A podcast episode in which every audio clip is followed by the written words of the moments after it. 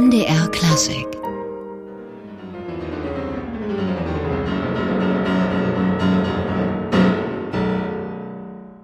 Wow, ja, so klingt sie, die Sonate Nummer 3, Opus 20 von Karol Althaus. Verteufelt schwer zu spielen, glaube ich.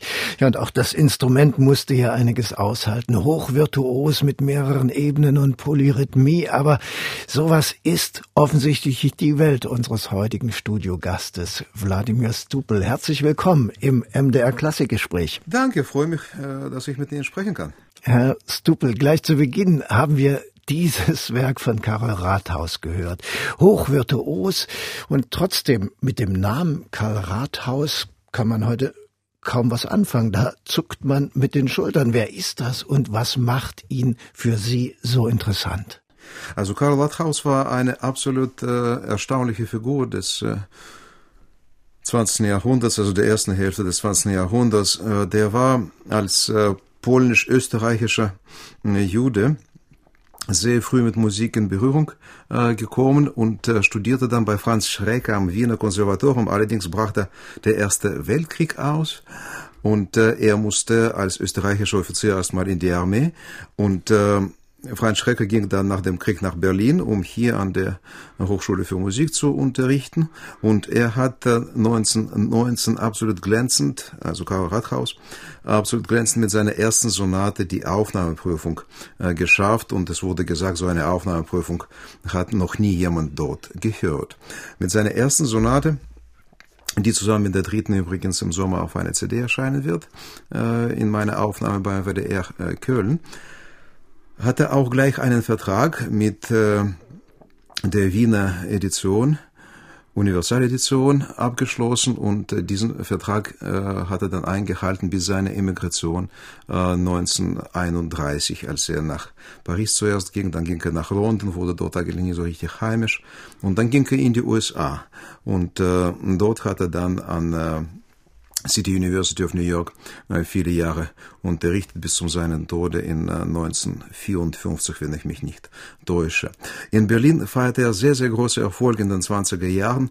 Berliner Philharmoniker spielten seine Sache. Seine Oper wurde äh, in der Kroll-Oper aufgeführt und danach wollte er allerdings nicht mehr über seine Berliner Zeit sprechen, als er schon in Amerika lebte. Er war ein absolut begeisterter Pädagoge und seine Studenten wunderten sich immer, warum er nie über seine Vergangenheit, über seine glorreiche Vergangenheit sprach, aber es hat ihn dann nicht mehr interessiert. Er hat auch irgendwann mal gesagt, dass er nicht möchte, dass seine Werke, die er nach der Emigration schrieb, aufgeführt werden. Zum Glück ist das nicht der Fall und äh, ich habe auch seine Sonaten und sein Trio äh, gespielt. Die sind hervorragende, sehr, sehr schöne äh, Sachen und äh, ich finde es sehr wichtig, dass Rathaus wieder in die, Öffentlich äh, in, in, die Öffentlichkeit gebracht wird, dass er wieder im öffentlichen Bewusstsein präsent wird und nicht nur äh, im Rahmen, äh, wie kann man das so nennen, eine Woche der jüdischen Musik oder jüdischen Kulturtage, sondern so weit wie möglich auf der regulären Konzertbühne.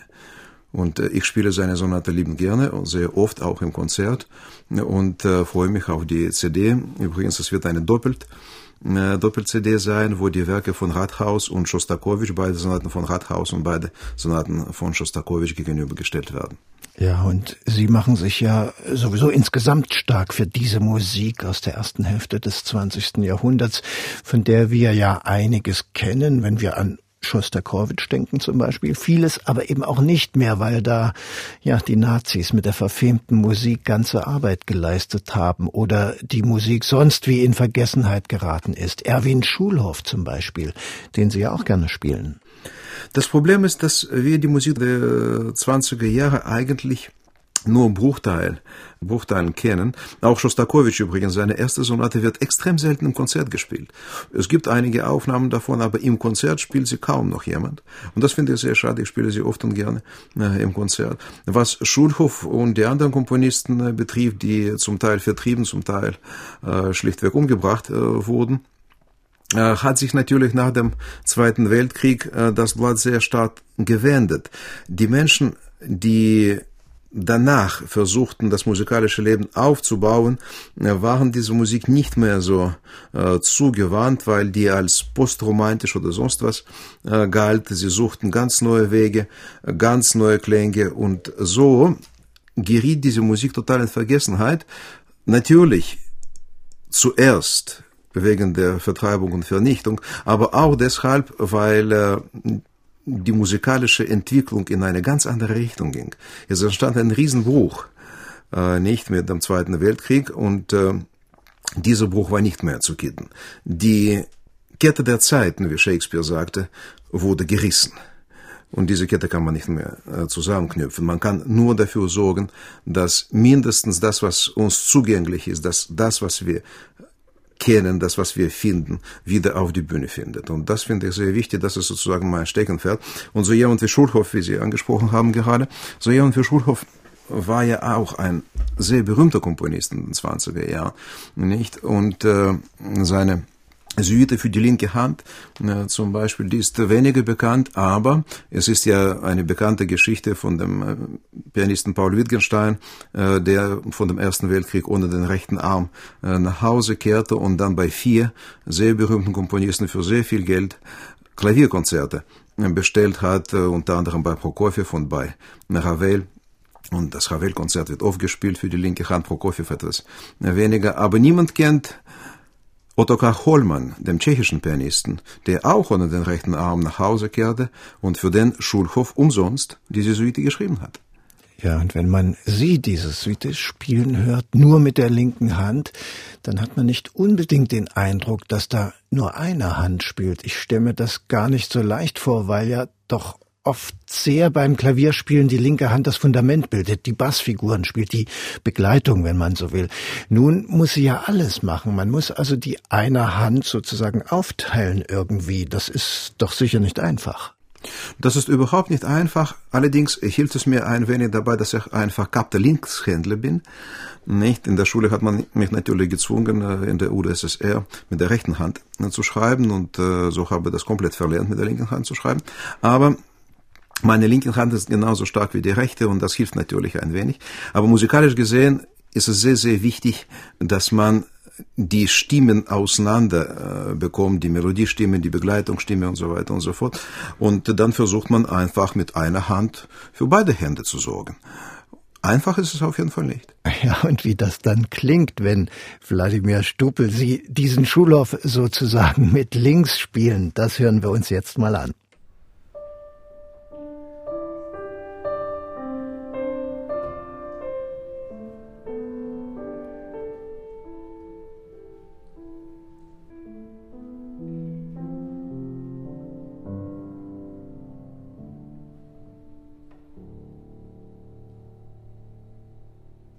Schulhoffs Suite Nummer 3 für die linke Hand komponiert für den kriegsinvaliden Pianisten Ottokar Hollmann.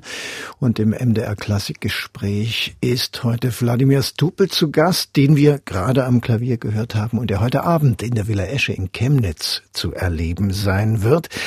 Herr Stupel, Sie haben uns gerade die Feinheiten der linken Hand vorgeführt. Sie sind natürlich berühmt für, dafür, mit beiden Händen ein sehr differenziertes Klangbild erzeugen zu können. Mit drei Jahren haben Sie schon am Klavier gesessen. Zuerst von der Mutter unterrichtet und dann sind Sie ans Moskauer Konservatorium gegangen. Diese große russische Schule, die wir alle kennen, diesen Mythos. Ja, was macht ihn aus, diesen Mythos dieser berühmten russischen Schule? Also die berühmte russische Schule ist natürlich nicht zuerst dadurch entstanden, dass die Abgeschlossenheit und Abgeschottenheit der UdSSR dazu führte, äh, dass man einen unerschöpflichen Reservoir an Talenten äh, hatte, die gingen nirgendwo hin, weil sie das nicht dürften. Und äh, da konnte man natürlich sich sehr, sehr gute Schüler aussuchen und wir hatten auch hervorragende Professoren. Die brillante Technik, die Idee des Klanges, die Annäherung an den Klang, entstand allerdings schon davor, auch im Zarenreich. Und äh, natürlich dieser Wettbewerb mit dem Westen sozusagen führte dazu, dass sehr viel Gewicht auf, würde ich so sagen, den sportlichen Aspekt dieser Schule gelegt äh, wurde. Immer schneller, äh, immer lauter, nicht? Zum Glück nicht immer. Zum Glück nicht immer. Mein würde ich sagen, Hauptlehrer am Klavier, wobei formell gar nicht mein Lehrer war, der leider viel zu früh verstorbene Lazar Berman, hat mir beigebracht, wie man Schattierungen macht, wie man Farben erzeugt, nicht? Er war selbst ein unbeschreiblicher Virtuose, aber er legte nicht mehr so viel Wert darauf, weil die Technik sollte eigentlich nur das Mittel äh, zum Zweck sein, äh, um Musik zu machen. Und je mehr technische Fähigkeiten man hat, desto mehr musikalische Ausdrucksmöglichkeiten stellen einem zur Verfügung. Und äh, Gleichwohl muss ich sagen, dass natürlich äh, diese russisch-sowjetische äh, Klavierschule, die hatte sehr große Einschränkungen. Die hatte sehr große Einschränkungen eben wegen dieser Abschottung. Und ich habe zuerst verstanden, wie man äh, zum Beispiel die französische Musik spielt, als mich in Paris wiederfand, 1984, und als ich Musée d'Orsay besichtigen durfte, als ich das Licht äh, in Paris. Das Licht ist unbeschreiblich wichtig äh, in der Musik, äh, was Klangfarben betrifft. Das Licht ist total unterschiedlich, wenn Sie an Brahms denken. Zum Beispiel denken Sie einmal, was mich sehr beeindruckt hat, übrigens an Sonnenlicht über Hamburg und die Kupferdächer die schon grün sind, weil sie so alt sind, die oxidierten Kupferdächer äh, in Hamburg. Und dann plötzlich habe ich verstanden, äh, warum Brahms so oft so klingt, wie, wie es klingt, nee? wie seine Musik klingt. Und so ist es mit den Franzosen auch. Wenn sie die Bilder im Musée d'Orsay anschauen dürfen, bekommen sie natürlich viel mehr Input, was französische Musik betrifft, als wenn sie dieselben Bilder selbst auf sehr guten Illustrationen in Moskau äh, anschauen können. Also die Sinneswahrnehmung, die spielen eine große Rolle. Aber ja, bestimmt auch das Stilistische, das Ihre Interpretation beeinflusst. Wenn man sich da jetzt Ihre Leidenschaft für die Musik des frühen 20. Jahrhunderts anschaut, diese Spät- oder schon Postromantik, die ja alles auf die Spitze treibt, auch stilistisch, kommen Ihnen da diese vielen Eindrücke, die Sie in der Welt umherkommend aufgenommen haben, zu Pass? Ja, absolut. Als ich äh nach Frankreich kam, äh, wurde ich als äh, russischer Pianist äh, wahrgenommen. Und während meiner Zeit in Frankreich habe ich eine sehr, sehr große Liebe für die französische Musik entwickelt und habe angefangen, sehr äh, große französische Programme zu spielen. Und dann zog ich nach Berlin 1990 und dann wurde ich hier als französischer Pianist wahrgenommen und spielte sehr viele französische Komponisten äh, im Konzerthaus Berlin. Äh, unter anderem, es gab eine wunderbare Klavierreihe für klungene Feste neu entdeckt und da spielte ich sehr äh, große, weiträumige äh, französische Programme, die zum Teil äh, über zweieinhalb Stunden äh, gingen. Zum Beispiel ein Programm war dem damals sehr berühmten äh, spanisch-französischen Pianisten Ricardo Vignes gewidmet, der 1901 die gesamte Palette der damaligen französischen Musik im Konzert darstellte. Das war eine hervorragende Angelegenheit, mich noch mehr mit der französischen Musik zu beschäftigen. Und so tue ich das auch mit äh, meiner Partnerin, der Geigerin Judith Ingolfsson. Wir haben inzwischen vier große äh, CDs aufgenommen mit französischer Musik, äh, mit Alberic Magnard und Louis Vierne und äh, Gabriel Fauré und Ravel und Poulenc und viel weniger bekannte Pierre-Octave Ferraud. Und das ist alles die erste Hälfte des 20. Jahrhunderts. Ich glaube, das ist ein unerschöpfliches Reservoir an Musik, vor dem wir da stehen und ich freue mich weiterhin, mich mit dieser Zeit, mit dieser Epoche zu beschäftigen. Und Sie sind ja auch sowas wie ein Pionier, weil, wie Sie sagten, es ja noch nicht so viel gespielt wird und auch auf dem CD-Markt nur marginal auftritt. Ist das für Sie als Künstler auch so eine Art Nische, ein Alleinstellungsmerkmal in einem doch immer inflationärer werdenden Trubel auf diesem Klassikmarkt? Ich glaube nicht, dass ich mich verstecken muss, was äh, sozusagen äh, das Hauptrepertoire äh, betrifft. Wir spielen auch sehr gerne Beethoven und Schubert äh, und äh, Mozart und so weiter. Aber es gibt einfach im Leben von jedem Menschen gewisse Interessen, äh, die er verfolgt. Und so habe ich mich auf diese Epoche konzentriert, sozusagen, weil sie mich einfach extrem interessiert. Mit dem zunehmenden Alter spiele ich immer mehr Beethoven, aber kommend aus dem 20. Jahrhundert. Das heißt, das ist nicht mehr museal, sondern eher eine moderne Annäherung an seine Musik. Und ich finde, dass äh, es einfach schade wäre, wenn wir uns auf den Kernrepertoire begrenzen äh, würden, dann hätten wir einen Buchladen mit nur zehn Büchern. nicht? Und äh, das ist auch eine von meinen stärksten Erinnerungen an meine Anfangszeit in Frankreich. Ich kam dort in äh, die Buchhandlung. Es waren Tausende von Büchern drin. Und ich kam aus Moskau, wo man nicht einmal Pushkin kaufen durfte oder konnte, äh, nicht, äh, wo nur die Bücher der Parteioberen im Regal äh, standen. Und in dem Moment habe ich verstanden, ich muss diese Sprache wirklich beherrschen, damit ich das alles lesen kann. Und ich habe es geschafft. Ja, kommen wir aber nochmal zu Ihren russischen Erinnerungen zurück. Sie haben vor einiger Zeit ein sehr schönes Album vorgelegt mit Michael Glinka. Den haben wir vor allem mit Ruslan und Ludmilla im Ohr, mit russisch inspirierter Musik, ein Nationalkomponist, ein sogenannter. Und dann hört man bei Ihnen zu, bei diesen Variationen und ist plötzlich irgendwie in Italien. Also Glinka lebte ja zum Glück, kann man so sagen, äh, während der Zarenzeit. Das heißt, er durfte reisen. Sie durften alle reisen. Rimsky-Korsakow mochte das Reisen nicht. Er mochte es einfach nicht. Das steht auch in den Tagebüchern von Tchaikovsky. Tchaikovsky reiste wahnsinnig gern und hat auch sehr, sehr viele Einflüsse der westlichen Musik in sich aufgenommen. Und deswegen finde ich, dass die Vereinnahmung äh, der äh, Sowjetmacht, was Tchaikovsky betrifft, ist eigentlich bei weitem übertrieben. Davon abgesehen war seine Mutter Französin. Nicht? Tchaikovsky war kein ausschließlich äh, nationaler russischer Komponist, so wie Borodin es zum Beispiel war, der auch sehr viel gereist ist und sehr viel mit Liszt in Berührung kam. Er besuchte Liszt dreimal in Weimar. Es gibt äh, wunderschöne Eintragungen in seinen Tagebüchern die unglücklicherweise bis jetzt nur auf Russisch existieren. Ich suche nach wie vor die Möglichkeit, sie zumindest auszugsweise übersetzen zu lassen, aber es kostet einfach sehr viel Geld. Und äh, Glinka insbesondere stand unter starkem Einfluss der italienischen Komponisten. Nicht? Und er war sehr viel in Italien, er war sehr viel in Berlin, er ist in Berlin auch verstorben. Und äh, ich denke, dass man aufhören sollte damit, dass man die nationale Schulen aufgrund von dem äh, Blut- und Bodenprinzip voneinander abgrenzt. Ich bin sehr dafür, dass man die Einflüsse als Bereicherung begrüßt und nicht als Bedrohung.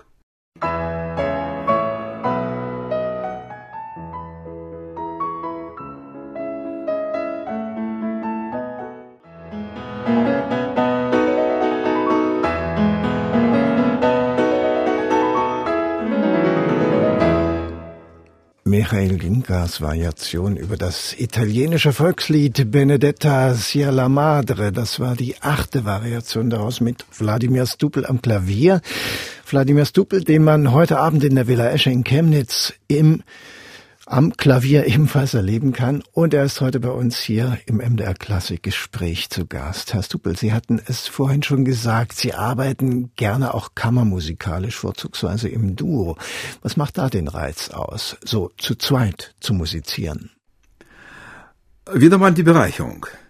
Äh, die Bereicherung durch die andere Person, durch die andere Persönlichkeit, durch ihre Annäherung an die Musik und durch das andere Instrument. Ich wollte einmal Geige spielen, meinte meine Mutter nur über meine Leiche, weil sie wusste, wie schwer die Anfänge sind.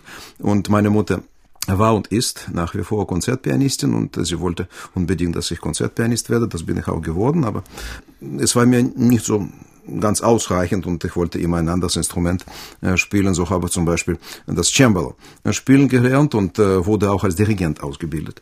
Und ich finde, dass unser Duo, das seit 2005 schon besteht, hat mir wahnsinnig viele Impulse gegeben, auch was das Repertoire betrifft.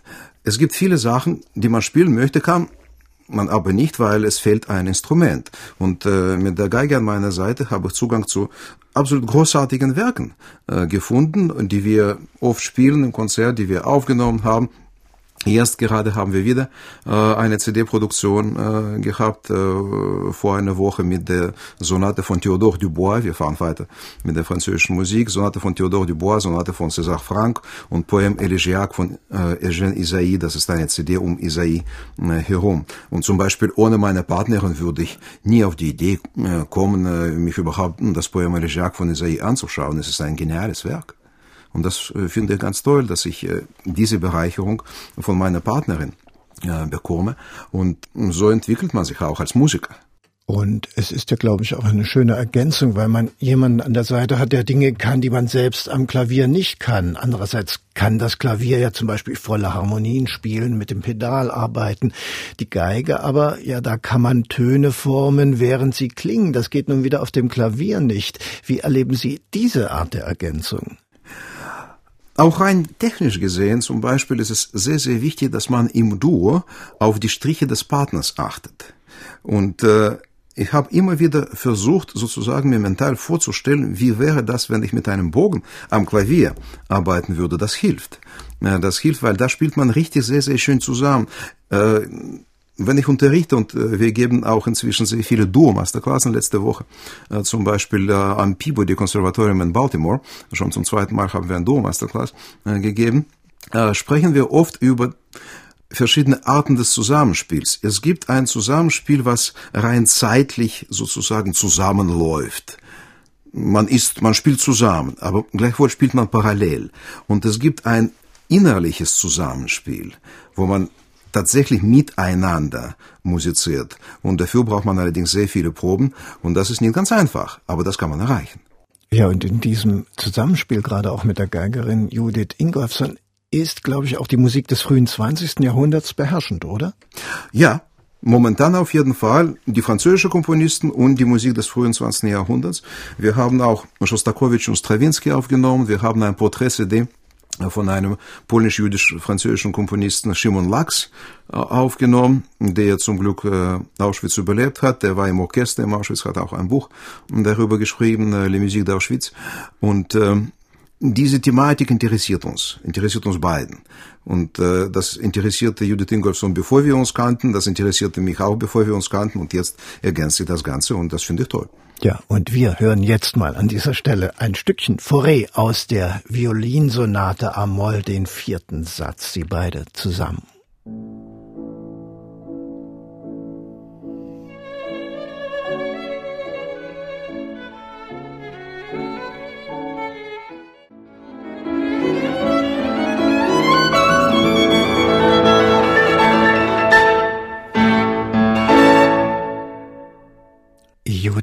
Ingolfsson, die Geigerin, und Wladimir Stupel waren das. Sie spielten Forêt aus der Violinsonate in A-Moll. Und Wladimir Stupel heute Abend ist er in der Villa Esche in Chemnitz zu erleben.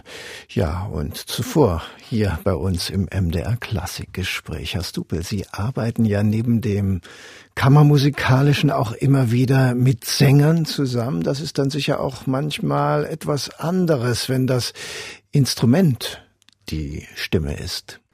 Das ist auch meine große Leidenschaft. Liedbegleitung und überhaupt die Arbeit mit Sängern. Äh, ich habe etliche Kammeropern am äh, Konzerthaus Berlin äh, dirigiert und da hat mir diese Leidenschaft auch sehr viel geholfen. Die Sänger brauchen Luft zum Atmen. Das ist natürlich blöd gesagt, weil jeder Mensch braucht Luft zum Atmen, aber die Sänger brauchen tatsächlich Luft zum Atmen und man muss ganz genau wissen, äh, wann der Sänger atmen sollte, wie die Musik atmet. Und die Musik ist Atmung. Nicht, nicht nur mit Sängern, auch die Instrumentalmusik ist Atmung.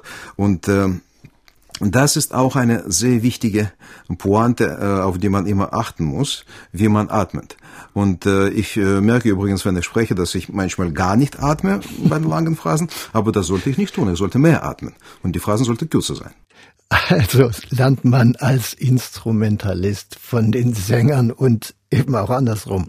Absolut, absolut. Man, man lernt die sprachliche Annäherung an die Musik, weil natürlich der Text sehr, sehr wichtig ist. Und man lernt auch, wie man eine Phrase gestalten kann, ohne dass man atmet, oder wie man sie gestaltet, dass man in der Mitte atmet oder im letzten Drittel und so weiter und so fort. Die Gestaltung äh, ist am wichtigsten äh, mit einem Sänger und äh, mein Konzert nicht äh, in Chemnitz, sondern äh, nächste Woche am äh, kommenden Mittwoch äh, im Institut Français in Berlin ist mit einem Sänger.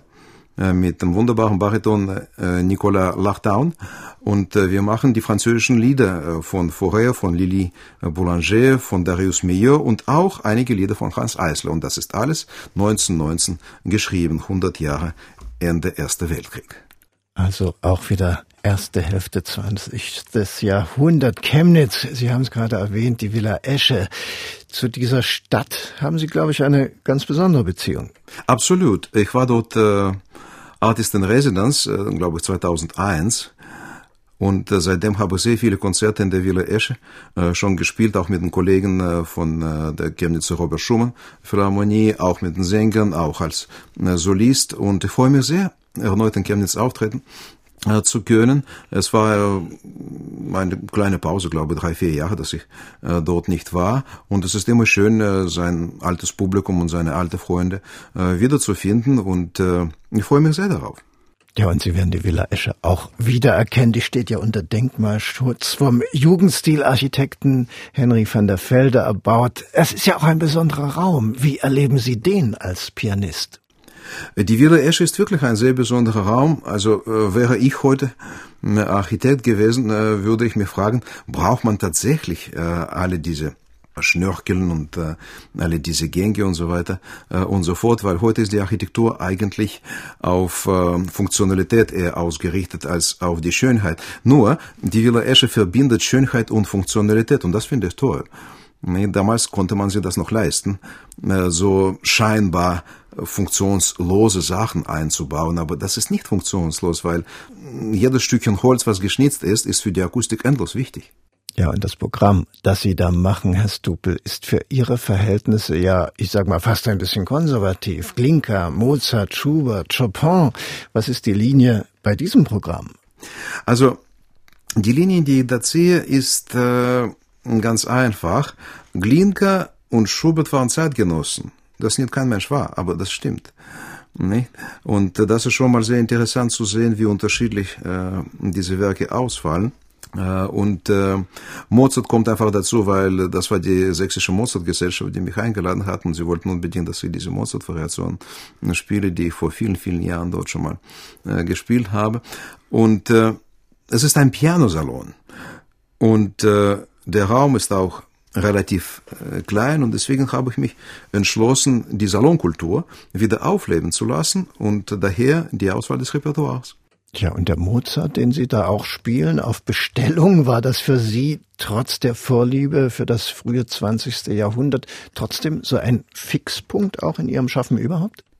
Also Mozart habe sehr, sehr viel und gerne gespielt und ich muss sagen, je älter man wird, desto schwerer erscheint äh, diese Schwerlosigkeit des Komponisten, nicht? Weil man als Kind eine sehr natürliche Annäherung an Mozart hat. Mozart hat was Kindisches. Und dann nimmt man seine tragische Seite eher wahr, wenn man erwachsen wird und äh, mit dem reifen Alter, also im reifen Alter, muss man wieder zum Kind in sich äh, finden, damit man äh, diese berühmte Variationen, äh, dirais Maman, einfach ganz leicht wieder spielen kann. Wobei, wenn man den französischen Text anschaut, sind äh, diese Variationen gar nicht so unschuldig, wie sie scheinen. Herr Suppel, Sie haben auch eine Dirigierausbildung genossen und nicht bei irgendwem, sondern beim legendären Gennady Raschdeswienski. Wie haben Sie den erlebt als Künstler und Lehrer? Also ich hatte das große Glück vor einigen Wochen bei einer Sendung über Gennady Raschdeswienski im äh, Deutschlandfunk Kultur mitzuwirken und äh, da habe ich gesagt, dass äh, die Tatsache, dass er nicht mehr da ist, äh, bereitet mir nach wie vor sehr großen Kummer, weil er war eine Persönlichkeit, zu der ich hinauf, hinauf äh, geschaut habe. Der war eine unglaublich große Persönlichkeit und jetzt habe ich halt niemanden mehr, zu dem ich hinaufschauen kann. Und das ist sehr, sehr traurig, äh, weil es war zu einem mit großen gegenseitigen Respekt verbunden und zum anderen, ich konnte ihm über alles äh, fragen und äh, er war natürlich gewisserweise ein sehr autoritär Dirigent, aber andererseits, er hat nie jemanden bloßgestellt, auch die Studenten nicht. Man durfte wirklich mit jeder Frage, so blöd sie auch äh, gewesen sein konnte, und die Studenten stellen meistens aus der Sicht der Professoren sehr blöden Fragen, aber diese Fragen sind absolut notwendig, sonst versteht man nichts. Nicht? Und äh, er hat mich glaube ich, neben dem Lasse Bergmann sehr, sehr stark geprägt. Nicht nur als Dirigent, sondern als Musiker. Und äh, seine Frage, zwei oder vier, das heißt die Frage des Pulses, wie schlägt der Puls in, die, äh, in der Musik, stelle ich mir immer als Pianist, als Dirigent, als äh, Kammermusiker oder als Liedbegleiter. Diese Frage muss immer gestellt werden. Wie äh, schlägt der Puls in, in diesem Stück? Zwei oder vier oder drei oder sechs, das muss man sich immer überlegen, weil ohne den Puls gibt es keine Musik. Tja, und welchen Stellenwert hat das Dirigieren in Ihrem heutigen Künstlerleben überhaupt? Sehr großen sehr großer Stellenwert. Äh, zum Beispiel im äh, nächsten April, also im kommenden April, dirigiere ich ein großes Jugendorchester in Spanien und äh, freue mich jetzt schon darauf. Wir machen äh, von mir zusammengestellte Carmen äh, Suite äh, und äh, An Answered Question von Charles Ives und die zweite Symphonie von Brahms, äh, die ich schon mehrmals dirigiert habe, zuletzt in Jena mit der Jenaer Philharmonie. Das war eine wunderbare Zusammenarbeit mit der Jenaer Philharmonie, wo auch Judith Ingolson mir zur Seite stand als Solistin im Schumann Violinkonzert. Ich mache sehr gerne auch Violinkonzerte begleiten mit Orchester und äh, ich finde, dass äh, das Dirigieren auch eine unglaubliche Bereicherung äh, für mich als Musiker ist und ich hoffe für die Kollegen im Orchester auch. Aber das Klavier, das werden Sie doch nicht aufgeben. Solange ich Klavier spielen kann, nein. Im MDR Klassikgespräch war heute der Pianist und Dirigent Wladimir Stupel heute Abend 20 Uhr in der Villa Esche in der Parkstraße in Chemnitz zu erleben. Herr Stupel, ganz herzlichen Dank und ein schönes Konzert heute Abend in Chemnitz. Ich bedanke mich sehr herzlich und wünsche Ihnen einen sehr schönen Tag nach Halle. MDR Klassik